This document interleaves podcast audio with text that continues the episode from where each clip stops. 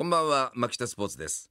FM93 AM1242 東京有楽町の日本放送からお届けする牧田スポーツ食堂という番組です。えー、今年4月から始まりまして夏の間はポッドキャストで配信しておりました。そして10月からはこの時間からの放送でございます。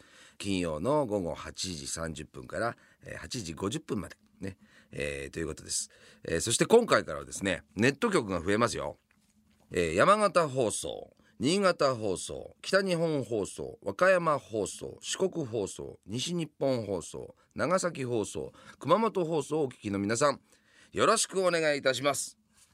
嬉しいじゃないですか。ね8曲もですよ。ねネット局があるということはありがたいことです。さあ、えー、この牧田スポーツ食堂という番組ですが食堂の漢字は大衆食堂中華食堂の食堂ではありません。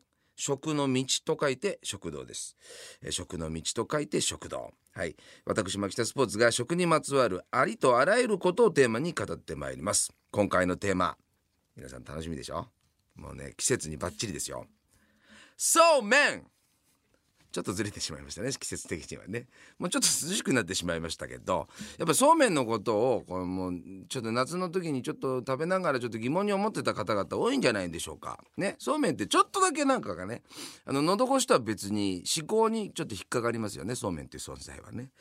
というわけで今回はそうめんに切り込みたいなというふうに思っております。これから20分間牧田スポーツにお付き合いください。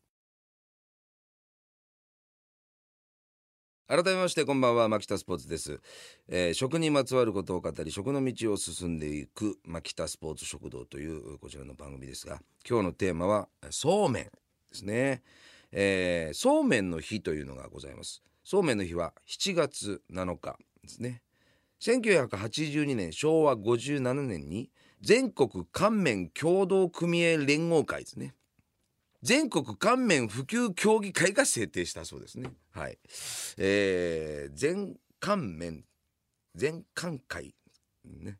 全環境とかですかね。はい。えー、が、まあ、制定したそうですけども、えー、そうめんの日があるんですね。えー、年間を通して手に入るとはいえ、夏に食べるものというイメージが強いですよね。えー、なぜ今回このテーマにしたのかということですが、まあ、冒頭言いましたけれども、まあ、皆さんこのそうめんに関してはあのいいイメージは持ってると思うんですけどなんとなくこうぼんやりとしたこうなんていうかそうめんに対する不安みたいなもの皆さん抱えてませんか？やっぱりあの1年を通じてそうめんを食べるのはもう夏となんとなく決まっちゃってるとこないですかね。ほぼ自動的に。一部を除いてですよ。おそらくあのそうめんをこうなんかね、えー、そうめん工場が近くにあるような地域の皆さんもあると思うんです。そういうところにはなんかそうめんの付き合い方ってだいぶ違うと思うんですよ。だから1年、ずっと食べ続けてる人もいるかもしれないんですけど全国的にはおそらくそうめんっていうのはもう夏の間だけ食べるなんか風物詩的な感じ。で必ずあの一シーズン終わった後にそうめんが残るという。乾麺が家に残ってるっていう引き出しの中にこうそっと入ってるそうめん貯金っていうのがないですか？あれ。ダメですよそうめん貯金っていうのは。あの利息も増えませんからね、うん、そのままただあるだけ。ええ。ー、茶ダンスというかなんかそういうキッチンのあの棚のこの肥やしになるだけなんですね。ちゃんと使った方がいいと思うんです。それであのー、そうめんのまあ定義と言いましょうかね。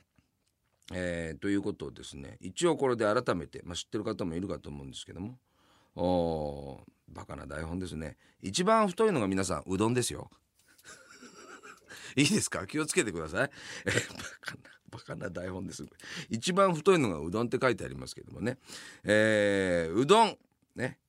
次、きしめん、冷麦、そうめんの順です。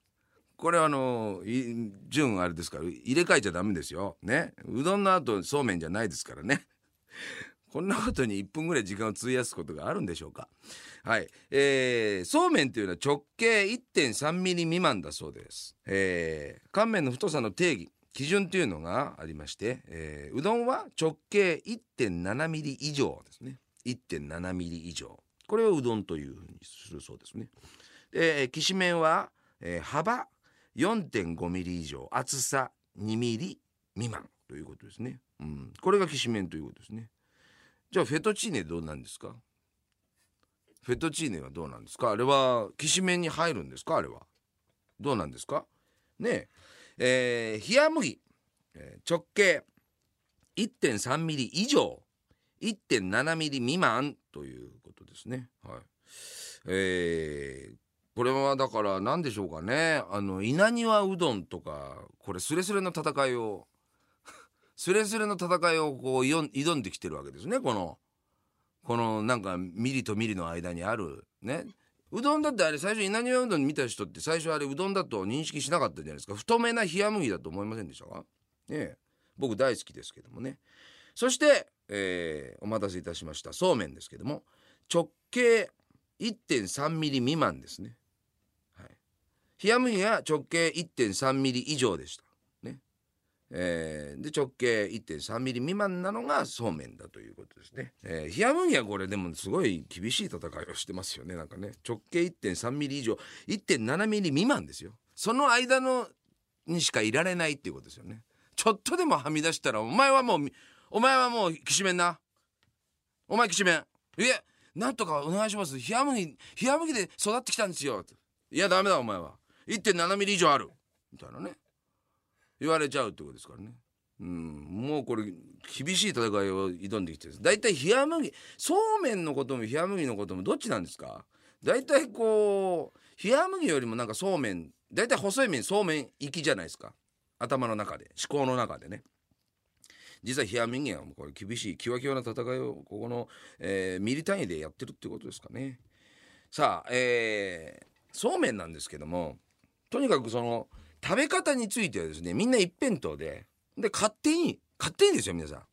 勝手にそうめんのことに飽きてませんか？そうめん食ってる時に何ていうのかな量を取ってるだけでさで気が付くともうお腹いっぱいでみたいな。でも飽きたからみたいな感じ。何ですかその存在な扱いは。それじゃあ僕いかんと思うのですよ、はい、だから僕はねつまりねみんなのそうめんのことに関しては漠然とあるこうなんていうんですかね食を取るというだけじゃなくてちょっと季節の間の食欲もないからっていうようなネガティブなイメージに紐付けされてですねそれでなんとなくこうまあ、えーちょっと食欲増進もこう積極的な意味で食べてるっていう感じがどうもしないっていうのがねあるんですね。で勝手に飽きるんですよ。そういうのはねけしからん。ですから今日はですねそうめんのことは誰も知らないということで、えーこの折り返しから先はですね僕が考えるそうめんのまあちょっと食べ方ですね教えしたいなというふうに思っております。ということでですねそうめんのことを誰も知らないということで嵐の曲を聴いてみましょう。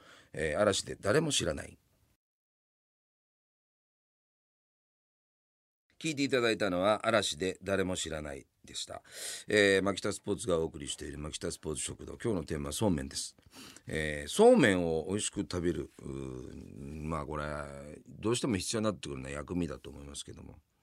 そうなんですよね。あのー言ってますよ。ね、えーそうめんっていうのは薬味を食べるものだと、えーこれもマキタスポーツが言ってるんですけど。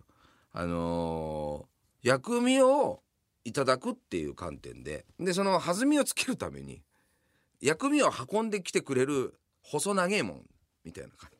それこうなんていうんですかあるじゃないですか。そういう仏像とかあるでしょ？口の中からなんかこうあの小さい小さいね坊主さんたちがこう出てきてるようなやつある。そのなんかイメージで逆側からこうですね、えっと、そうめんに薬味を乗せた状態でズルズルズルってあのこう運んでくれるようなイメージですね。いろいろその夏のお野菜というか薬味的なものはいっぱいありますわね。うん、でまあ定番はやっぱりもちろんネギですよね。であとごまですね。そして大葉ねしそですよね。えーそして忘れてはいけないのがあのみょうがですね。僕はあのみょうがのことは食べれる土って言ってますからね。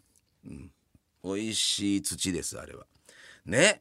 うん、でそのみょうがあとはなんだ？いろいろまあそういう主要なとこはそうか。でそこに生姜とかをこう加えてみたいな感じでね。やるんですけど。